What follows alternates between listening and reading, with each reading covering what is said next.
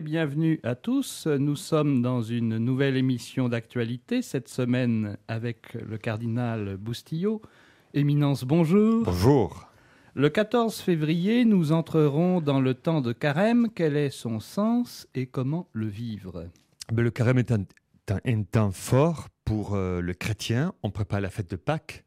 Donc on a 40 jours pour s'entraîner, pour préparer euh, notre vie humaine, notre vie spirituelle, et pour quelque part faire un retour à l'essentiel. Nous avons vécu le temps ordinaire, nous vivrons le temps pascal. Entre les deux, il y a le temps de- du carême, pardon, pour euh, revoir notre vie. Comment nous vivons, nos choix, nos discernements, nos activités, nos réflexions, comment nous vivons notre vie. Est-ce que nous sommes cohérents? Est-ce que nous sommes dans une démarche de liberté, de vérité? Et voilà, le carême, par la parole de Dieu, par le sacrement, va nous aider à faire des choix et à viser ce qui est juste, ce qui est bon pour notre vie. C'est une manière de préparer la belle fête de Pâques, la plus belle fête de l'année, dans laquelle Jésus est ressuscité. Donc, on ne banalisait pas le temps qui précède la fête de Pâques. On le prépare, on se prépare par la pénitence, par une vie austère, par une vie disciplinée. Le 18 février aura lieu à Sainte-Marie-Siché une journée spirituelle et un temps de ferveur avec les malades de Corse dans l'esprit de la fête de Notre-Dame de Lourdes. Quelle est la dimension complète de cette journée de soutien aux malades et comment s'organise-t-elle pour le diocèse? Écoutez, je pense que euh, dans notre famille, on doit soigner les malades. Il faut faire attention aux malades. Ils sont vulnérables et je crois que l'Église a le devoir d'accompagner les malades. Déjà dans chaque paroisse et dans, les hôpitaux, les cliniques, on essaye d'être présent. On ne peut pas être indifférent, on ne peut pas être insensible à nos malades. Donc le fait de les accompagner, de célébrer avec eux, c'est une manière de leur dire, vous n'êtes pas seuls, on est avec vous, l'Église prend soin de vous. Le fait de célébrer une messe dans laquelle on prie avec eux et pour eux, c'est une manière de dire, voilà, vous comptez dans la famille, et même si vous êtes malade et vous n'avez pas la capacité de bouger, d'être plus disponible, de vivre la mission comme d'autres, vous comptez dans notre histoire, vous comptez à notre famille. Vous avez, le 6 février, pris part à une conférence internationale à Rome sur la formation permanente des prêtres par une contribution sur les prêtres face à un changement d'époque. Quel était l'essentiel de votre propos et quel sens pastoral lui donner, notamment en Corse? Écoutez, moi j'ai essayé de transmettre aux prêtres qui venaient un peu de partout dans le monde euh, un message d'espérance, de joie et d'enthousiasme.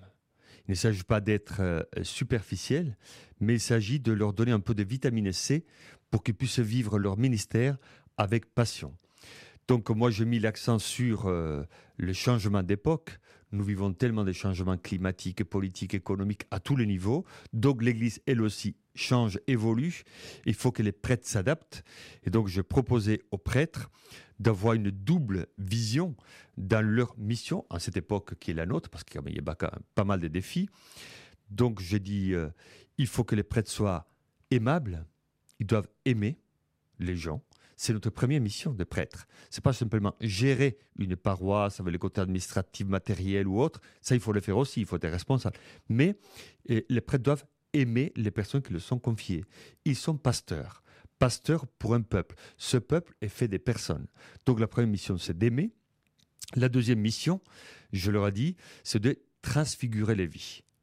Jésus, quand il passe dans la vie des personnes, il change.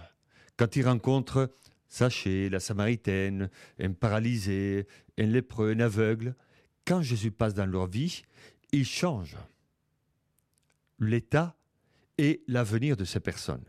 Donc un prêtre, quand il passe dans la vie des personnes, doit transfigurer, changer. Parce que nous voyons quand même que la vie est dure. Il y a beaucoup de douleurs dans la vie d'aujourd'hui, il y a beaucoup d'injustices, il y a beaucoup de souffrances, il y a beaucoup de personnes qui sont blessées par la vie. Ils portent les cicatrices d'une vie dure. Donc je pense qu'il est important que quand ils rencontrent des prêtres, qu'ils puissent trouver réconfort, consolation, et qu'ils puissent retrouver aussi des personnes qui vont leur dire, allez de l'avant, le Seigneur est avec vous.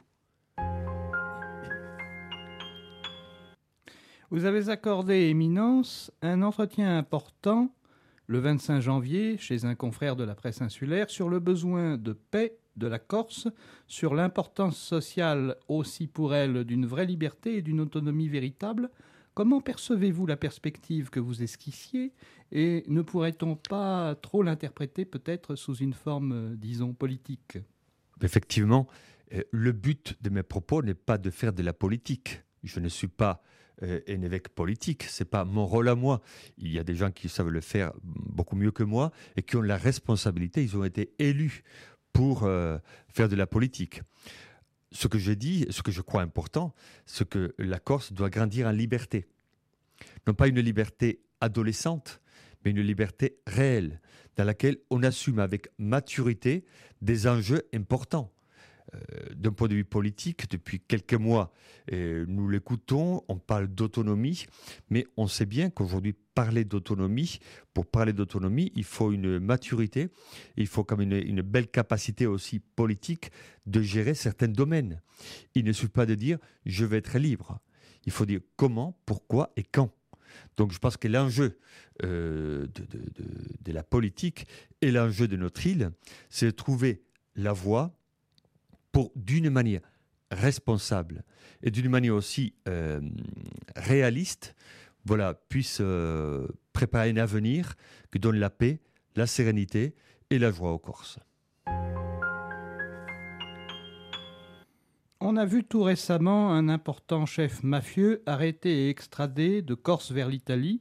On sait que l'emprise mafieuse est préoccupante en Corse. Des associations, des livres et des études sont fortement engagés ou publiés sur cette question. Quelle analyse faites-vous de la situation actuelle de l'île face à cette menace forte? Écoutez, moi je pense que euh, dans toute vie humaine et dans toute vie collective, communautaire, il est important d'être honnête, il est important aussi d'être juste, il est important aussi euh, d'avoir un comportement pacifique. Quand nous voyons euh, des situations complexes où tout n'est pas clair, où il y, a de, il y a des eaux troubles, quand on voit des comportements qui ne sont pas ajustés, moi je pense qu'il faut clarifier tout cela. Euh, dans la vie économique, dans la vie politique, dans la vie sociale, il est important d'être honnête. L'honnêteté est une manière d'être euh, clair et d'être juste avec les autres. Je crois qu'il y a les forces de politique et les forces de l'État qui doivent travailler pour euh, mieux comprendre cette situation et régler ces situations. Je pense qu'il ne suffit pas d'avoir des vœux pieux, comme moi en ce moment au micro, où on parle, on dit il serait bien, il faudrait, mais il est important aussi qu'il y a comme dans une, euh, dans une réalité démocratique, il y a la capacité réelle de gérer tout ce qui est bon et tout ce qui est moins bon. Et ce qui est moins bon, il y a des personnes qui ont les capacités, les connaissances, les éléments et les arguments pour euh, trouver les solutions. Voici quelques heures, le principal responsable des institutions européennes, euh, Charles Michel, a félicité pour sa réélection le président Azeri, réélu à 92% à la présidence de son pays, tandis que l'Arménie demeure menacée plus que jamais. On a pu constater par ailleurs que diverses églises du Haut-Karabakh, occupées par les forces militaires azéries justement, sont transformées en mosquées, leurs croix retirées et leurs fidèles chassés. Quel avenir peut-on espérer pour les habitants du Haut-Karabakh et pour l'ensemble de l'Arménie Et quels peuvent être les poids diplomatiques du Vatican et du pape François pour soutenir le peuple du Haut-Karabakh et de l'ensemble arménien? En fait, moi, je pense qu'il y a encore une fois une situation d'injustice, d'oppression, d'invasion culturelle, culturelle, militaire, politique. Donc tout cela est dangereux. Alors, comme je l'ai dit d'autres fois, moi je trouve dommage et triste que euh, le pouvoir politique international ne soit pas assez présent. Il faudrait quand même être beaucoup plus clair et il faudrait soutenir quand même les pays les plus, euh, plus fragiles, comme ils ont de menaces avec des empires importants. Donc, euh, le, propre des responsables politiques internationaux, c'est de les soutenir.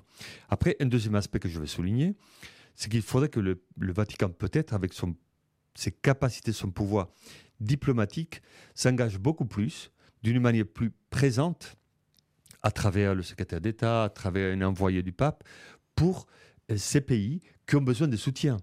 Moi, je pense que même si le Vatican n'a pas un pouvoir politique et euh, comment dire, militaire, il a un pouvoir diplomatique. Donc le fait qu'un délégué du pape soit présent est une manière de dire, voilà, on vous soutient, on est avec vous. Eh bien, c'est sur ces dernières paroles que nous allons nous quitter, paroles d'espérance, je l'espère aussi pour ces pays-là.